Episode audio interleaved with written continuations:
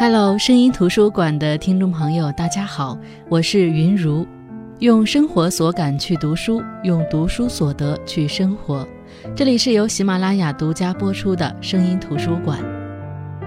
在中国的网络小说发展日渐成熟的今天，网文的质量也有极大的提高。比如我看网文的时候，就明显有这种感觉，质量好的小说越来越多。这些小说集想象力、情节表现力、文笔运用能力于一体，看得人欲罢不能。在这中间有一大类是穿越文，很多人都很喜欢看穿越小说，我也看。穿越题材总有一种魔力，能让我们对故事情节有一个预设的想象。我们知道肯定有某种包袱埋在那儿，我们等着它发生的那种感觉非常爽。但穿越成什么样的人，穿越到什么时代，则是源于作者的想象力。比如之前的电视剧《我才不要和你做朋友》，和之前大热的电影《你好，李焕英》，都是穿越到母亲年轻的时候，和母亲成为好朋友。这个设定从一开始就无比吸引人。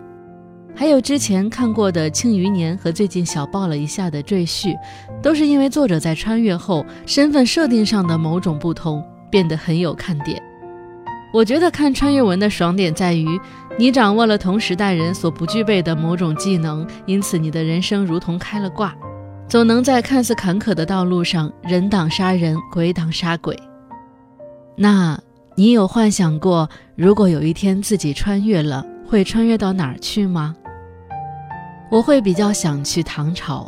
看看一千多年前的盛世繁华，想着在以胖为美的朝代，自己不再为难自己多好呀。尤其是看了《长安十二时辰》后，我越发对唐朝感兴趣。更何况我有一本《唐朝穿越指南》。这本书的作者森林路说：“如果有一天你一睁眼儿发现自己穿越到了唐朝，不要慌张，来。”拿起这本《唐朝穿越指南》《长安及各地人民生活手册》，先过了语言关，学几句中古汉语、唐朝国骂，再混进官府食堂开开小灶品茶喝酒。记住，像穿越小说中那样大大咧咧地走在街上，随手拿出纹银几两是会悲剧的。户口本、暂住证一个也不能少。当然，你也可以随旅行团游览长安城最热门的五大景点，顺便逛逛青楼，看看马球，带上豹子去户外狩猎，更可入乡随俗，像个唐朝人那样过个端午节、春节、七夕情人节。想洋气一点也没问题，圣诞节唐朝就有。运气好的话，还能受邀去别人家做个客，唱 K 跳舞，乐不思蜀。最后买套占地十亩的现价房。如果您是位女士，这本指南能使您掌握长安最潮的时尚衣饰。万一落地生根，嫁给唐朝人，也能了解婚礼细节及婚后各种逗小三的秘籍。如果您有心混入政界，这本书也提供唐朝公务员薪资、法律和政治制度以供参考。无论你想做文官、做武将。还是想穿越成外国来的留学生，攻略都已为您备好，穿越无限好，乐活在唐朝，是不是听着还挺有意思的？这本书就像它的书名一样，是一本指南，看的时候就像有一个导游在你旁边，给你介绍唐朝的风土人情、历史掌故。这个导游既了解唐朝长安城的一切，也了解你的文化背景。所以他知道你即将要跳入哪个坑，着了哪个道，他能够及时告诉你如何在唐朝的长安城生活，避免你在众人面前丢脸，也避免一不留神被官府抓取，丢了性命。其实听到这里，我想大家都应该了解，作者在这本书里绝不是想跟你掰扯严肃历史，他只是觉得当前无良历史剧漫天飞。各种史实错误层出不穷，极容易误导大家。而他的这本书只是想尽量的让大家对唐朝有正确的了解。用作者的原话说，就是这些小文将尽量减少大家穿越到唐朝后可能出现的各种惊诧、失望、郁闷、欲求不满等负面情绪，甚至可能会使您避免做出一些危及生命的举动。能说出这么有底气的话，源于作者对唐朝文化的足够了解。而且从这本书里他援引的各种参考文献来看，他这本书的史料基础非常扎实。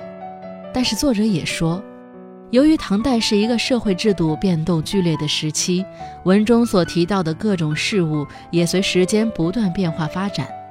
再加上我本人水平有限，填坑很懒，文章篇幅不想弄得太长，就不可能详细全面地加以叙述。所以这本书的内容只能保证涵盖到唐朝事务百分之六十以上的面貌。如果您穿越过去，不幸遇到了那百分之四十，并因此发生了不愉快事件，我深表同情，精神支持，概不负责。唉，那接下来就跟着云如带上这本《唐朝穿越指南》，来一场唐朝之旅吧。打开书看的时候，我没有想到穿越到唐朝一开始居然要过的是语言关，毕竟这么多穿越小说都不涉及这个问题。可是，如果真的细究起来，我们现代汉语的很多表达在唐代完全不是同一个意思，甚至有可能会造成歧义。假如您穿越回唐朝，不小心碰到了著名的诗人杜甫，一场缘分让你们相遇，总要客气一下的呀。这时候你说：“我请您喝酒。”那杜甫大概率听不懂你在说什么。听不懂没关系，我可以写呀。可是，即便你把我请您喝酒这句话写在纸上，他大概率是要误会的，因为“喝”在唐代只有呼喊的意思，类似于吆喝的用法。您要叫杜诗圣去喝酒，他琢磨半天，一起身开始扯着嗓子高喊：“酒酒酒！”所以不能说喝酒，要说饮酒或者吃酒。以此类推，形容词、副词、介词、代词各个词类的古今语义都有不同。再说个现代使用频率最高的汉字的白勺的，您表达您的仰慕之情，说的话听不懂，于是您又在纸上写：“我喜欢您的诗。”杜甫盯着五个字琢磨：“我喜你把子诗，啥意思啊？”这小子到底是从哪个爪哇国偷渡来我大唐的？因为白勺的的这个的在唐朝只有射箭靶子的意思。想想成语一举中的，这个的是一个纯粹的名词，而不是现代汉语里的助词。您在唐朝说话，如果习惯性的想用的，大部分情况是可以省略的，把前面的形容词、代词什么的跟在后面的名词硬捏在一起。我喜欢你的诗，你可以写成“我爱军师”，老杜就能看明白了。语言关还算好过，毕竟只是个别用法和表达方式不一样。要说这个称呼，要是弄不明白，那可要闹大笑话了。唐朝的称呼也和现在不一样，妈妈可以叫做阿娘，还算比较好理解。但是和叫母亲的娘系列相比，唐代对父亲的称呼，我们看上去会比较陌生、比较乱，也比较坑爹。最流行的称呼是“爷”的各种衍生，如爷爷、阿爷，父母合称爷娘很常见。如杜甫的《兵车行》：“爷娘妻子走相送，尘埃不见咸阳桥。”木兰诗：“爷娘闻女来，出郭相扶将。”但是对于父亲，还有一种称呼是哥哥。哥哥这称呼在唐代既指父亲，又指兄长。据说这称呼是从草原民族传过来的，在唐代还没有定型。所以我郑重建议各位穿越者，不要随便管路人，甚至自己的亲兄长为大哥、哥哥。这称呼很容易让人家在辈分上占您的便宜。唐代对兄长的安全称呼是阿兄。或者他的排行加“兄”这个字，比如三兄、四兄。那么对于很熟的亲人以外的朋友，怎么叫呢？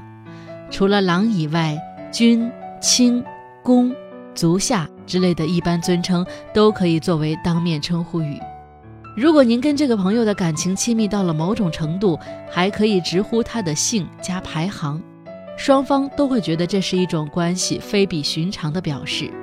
比如大量唐诗诗题中的“送元二使安西”“同李十一醉意远久”“夏日南亭怀心大”等等，这也就跟现代人给朋友打电话一开口“老六、猪头、老狗，你在哪儿呢？”这意思啊，都差不多。叫比自己地位低下的人，比如子侄，可以直接叫他的大名或小名；当面说话时用你、汝、尔；叫自家奴婢也是叫名字。生气起来可以骂狗奴、贱婢等，但是不要叫奴才。您家的奴婢也不会自称为奴才，这个词在唐朝不是一个称呼语。奴婢的自称有贱奴、婢子等。而一般人在一般场合，如果对着下属子侄说话，无论男女，自称为我、吾就可以了。对儿女可以自称为阿爷、阿娘；祖父母对孙辈可以自称阿翁、阿婆。学会了称呼之后，跟人打交道就方便许多了。但是在外旅行，难免会碰到一些当地人的禁忌。如果我们不了解情况，触碰了一些禁忌，惹得当地人厌烦，他肯定是要骂你两句的。可是如果连对方骂什么你都听不懂，还在那儿满脸堆笑，这局面就比较尴尬了。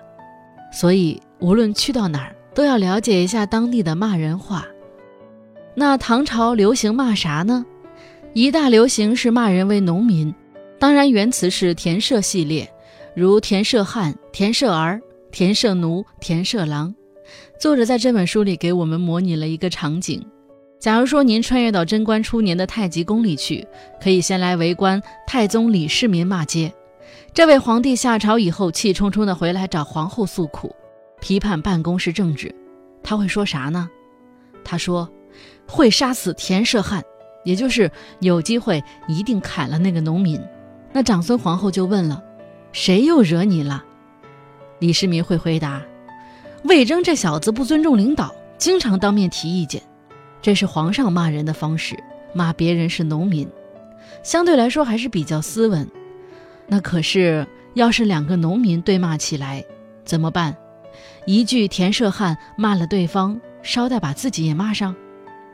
没关系，古代社会四类人的排行是士农工商，有的是比农民地位还低的。”我们按职业地位一级一级的骂下去，比如您看，一大早开城门以后，大街上挑菜进城来卖的农民跟推车的小商贩撞在一起了。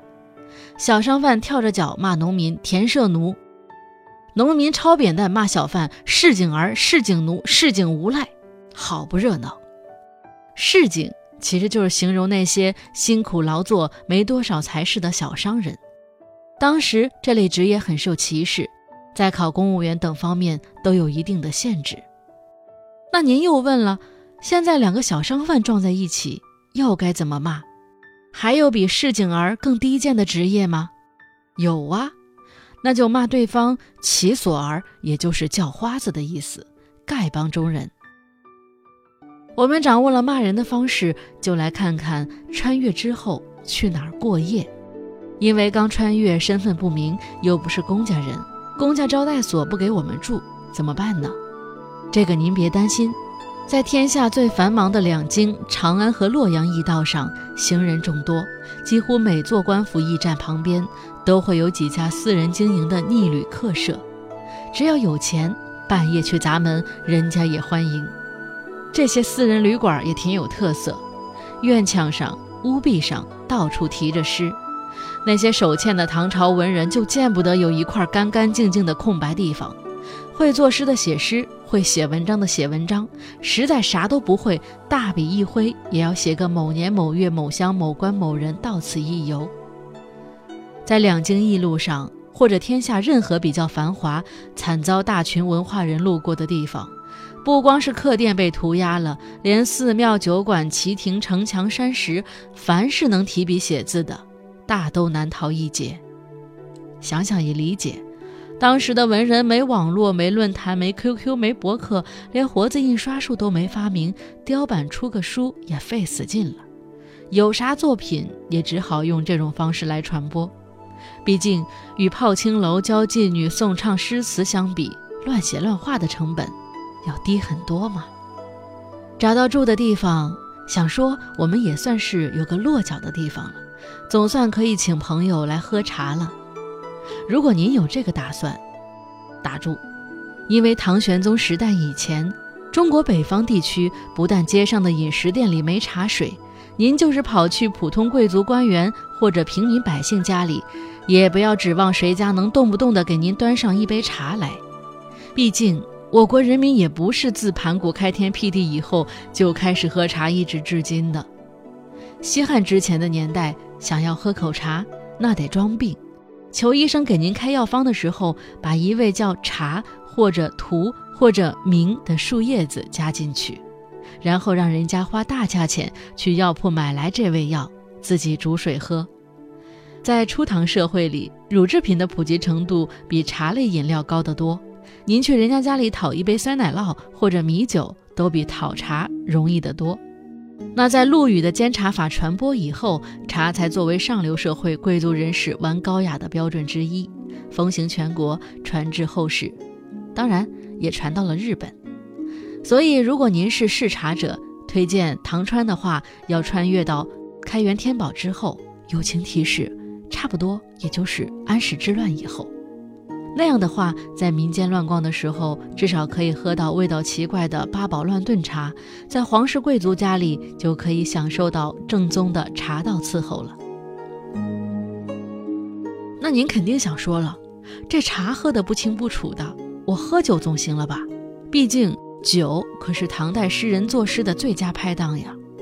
你确定？那我带您去书中看看，看看唐朝真实的酒是什么样子的。肯定不是你想的茅台、五粮液、浓香、酱香、清香之类的。唐朝的酒，书中是这么描述的：只见酒碗里的液体呈浅绿色，不但浑浊不清，而且上面还浮着一层细白的、像蚂蚁似的漂浮物。闻闻味道，略有酒味，但很可能也略有酸败味。客人。您别这么皱眉、捂鼻子的一脸嫌弃相好吗？这种白酒在唐代以后的历代很有名，因为有诗坛大手笔给他打广告呀。